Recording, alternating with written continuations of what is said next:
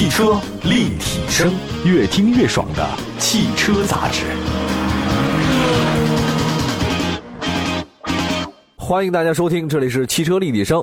跟我们在一起聊天的是谁呢？大家非常熟悉的汽车售后专家，我们的段永山师傅来到节目当中了。段老师你好，嗯，主持人好，大家好。哎，这个今天我该修理了，就是你，哎，你先给我诊诊，就是我最近这个运动吧有点过量，好像身体吧有点承受能力有点有限了。你知道为什么？因为我这人到中年以后吧，就想着说自己呢应该要注意一下这个，不要太油腻了。嗯，然后呢，想通过什么方式来解决这个问题呢？运动嘛，哎，但反正我这个度啊不太好把握，这稍不留神一过了吧，一忙，他这个身体状况就不好了。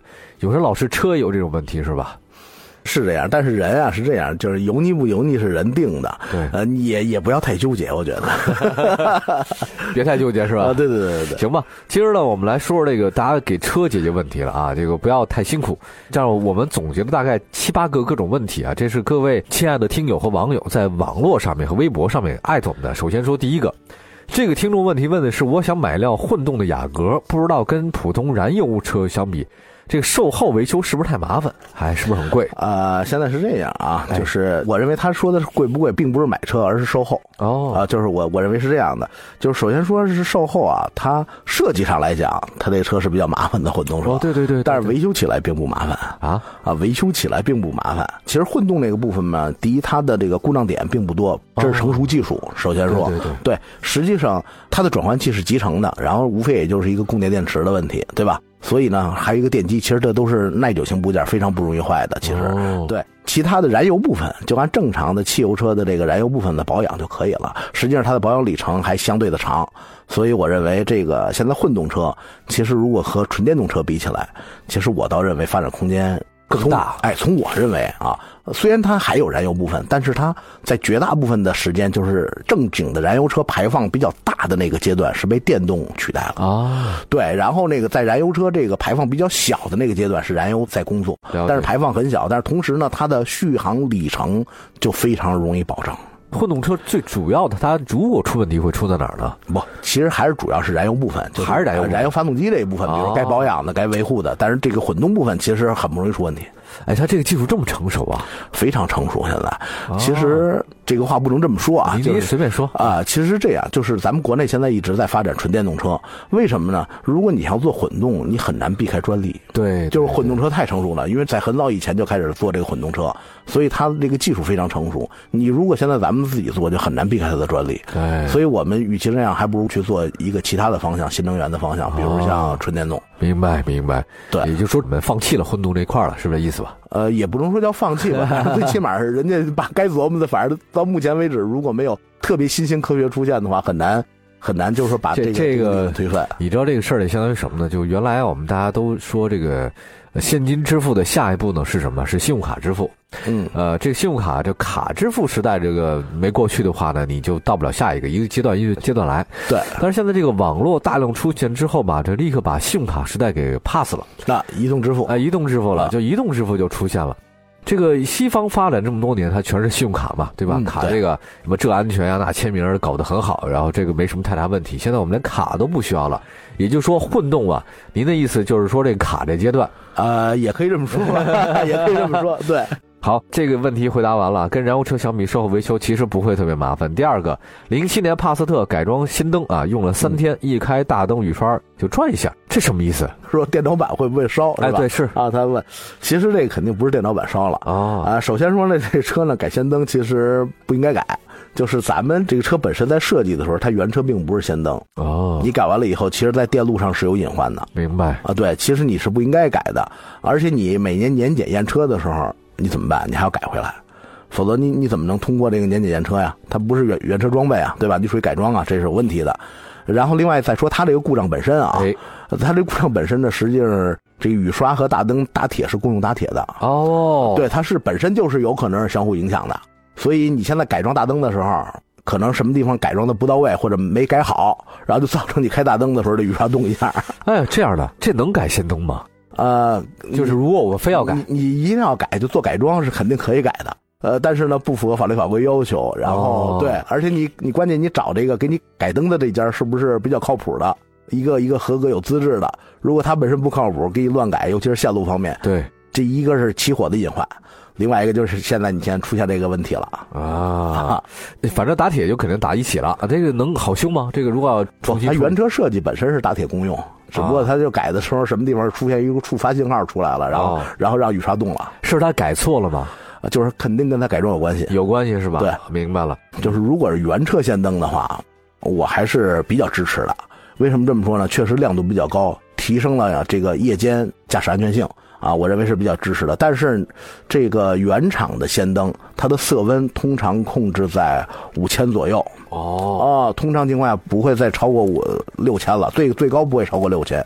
但是咱们现在的这个改装的这个氙灯，那现在八千的、一万的、一万二的也有。哎呦，啊，那色温非常高，所以呢，这个灯呢由你看原厂的氙灯呢，虽然是也是白光啊，但实际上白光里微微透着点黄，就是它不是那种纯白纯白特别耀眼的，但是一旦变成白光，然后甚至于更高的色温就变成蓝光，那这个时候它的光波就非常的短，哦然后照射距离，实际上穿透性不叫照射距离，应该叫穿透性就非常差了。一旦下个雨下个雾，实际上你这个灯打出去就一下把前面这雾变成一大荧幕了。打散了，对，对散射了，这个散射了，对它它穿透性非常差。对，哎，嗯那您的意思就这改一些灯得多少钱？你估计一下，后改呃，这要看他怎么改了，是、啊是改个灯泡呢，还是整个大灯同时都都都做了变化？哦这个这个是还是不一样的、哦啊。那如果只改个灯泡呢，我估计按现在的这个市场价格，我不会太贵，有个五六百块钱。哇，这么贵？我五六百块钱其实还可以了，因为这一个正经的，如果原厂的一个氙灯灯泡，最早在出来的时候，一个灯泡卖一千多。好家伙啊，最早那现在当然是便宜多了啊啊，所以现在这个这个整体的你改的改装价格可能也就下来了那天我换了一个我那个大灯灯泡，啊换了一个花了三十，啊，对，咱们卤素灯泡这这算便宜吗？咱们卤素灯泡也就这样，价格这合理，不是说多便宜，但是合理，啊，合理价格，合理，。合理。哎呀，它这出厂价多少钱？我那卤素灯泡这个我估计像灯泡这东西的这个利润率还是比较高的，因为比如说你两块钱一出厂价的一灯泡，我卖你十块，你觉得贵吗？还行但是它利润率是百分之五百，啊。对吧？你两块钱，如果你卖十块的话，你是不是利润率百分之五百？当时他装了啊，成本价我估计有十块二十块吧，了不得吧？呃，我觉得应该差不多，不会太贵。哎，但是你你真的卖个，不是像我这样这样抠门的人不多哈。然后再来一个，老师好，我的翼虎换了全合成机油，半年才开了三千多公里，要行车电脑提示换机油了，想问一下需要更换吗？用户手册是五千公里换。呃，第一啊，咱们说这翼虎啊，现在目前翼虎的这个车，咱们现在这个车的这个原车设计还不能自动判别机油质量。啊，就是它本身不带这功能，说我这机油不好了，然后我就自动判别了，它本身不带这功能。明白。所以呢，说明这是什么呀？就是你自己换了这个机油了，你保养提示没清零嘛？啊，那所以你又跑了一段时间，它就提示你换机油了嘛？对对对对对肯定是这原因。实际上，它重新，确切的说，它应该重新做清零，但是呢，做完清零以后，它应该加三千公里，啊，对吧？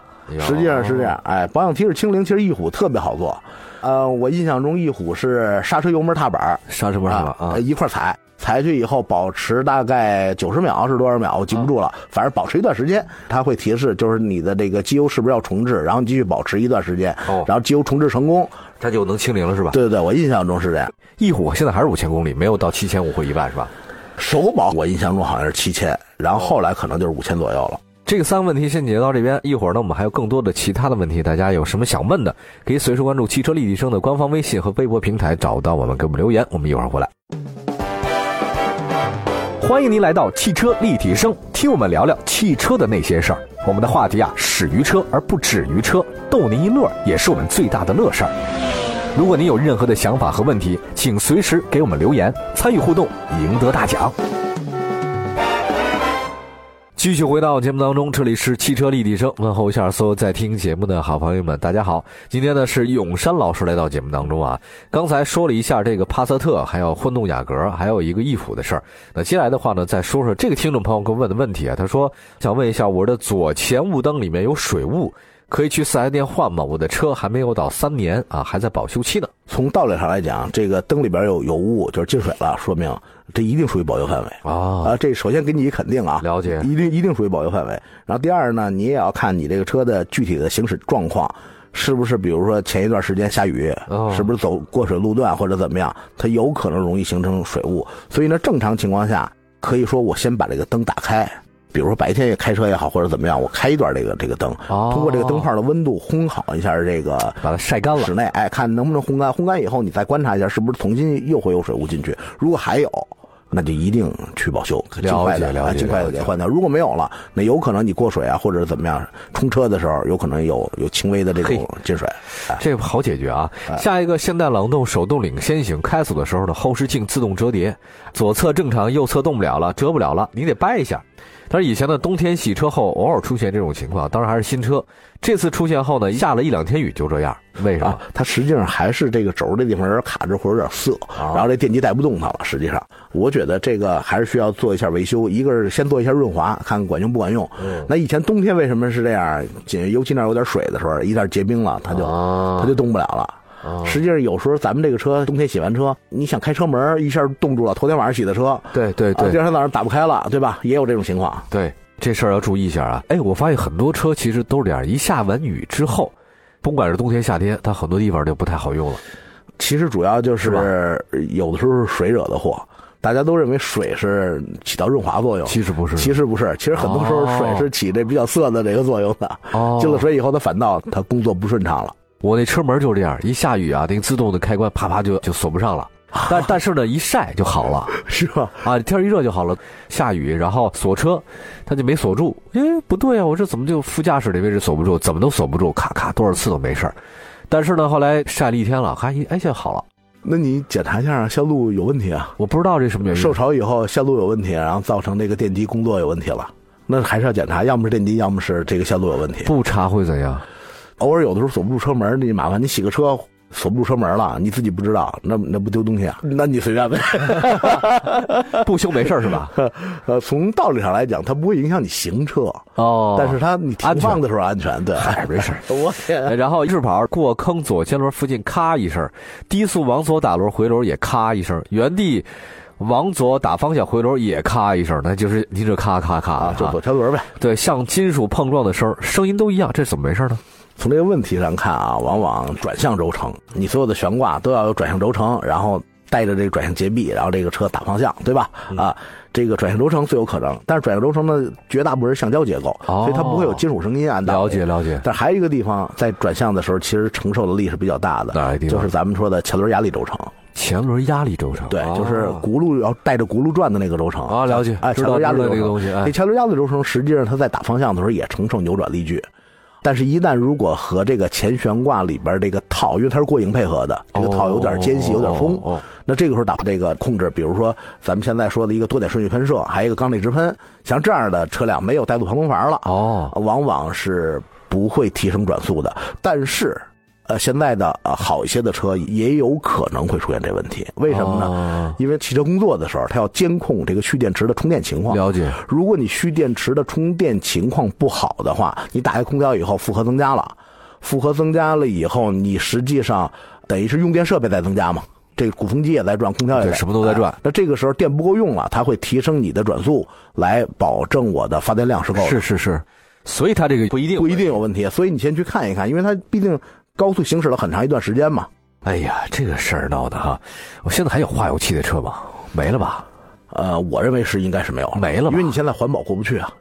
最后一个问题，奥迪 A 六 L 开起来右面后视镜晃的厉害，是单独换一个后视镜，还是连着座一起换？如果按他说的这个意思啊，够呛，这个镜子够呛了，因为你换镜片就是个镜片，啊你得看后边带不带这座。如果带这座还好，这明显是它那个镜片后边那个座上面有几个支点是支在壳上的，哦其中有个爪折了，爪折了是吧？对，爪折了。嘿，得嘞，那您就换吧。对，这奥迪得多少钱？这我还真说不好，但是我估计我估计他镜子够呛，那我得换镜子了。行吧，先这样。今天呢，感谢段永山老师来到节目当中，给大家售后与保养。感谢汽车售后专家永山老师。这里是汽车立体声官方微信、微博平台同名搜索“汽车立体声”能找到我们。谢谢大家，下次节目再见，拜拜。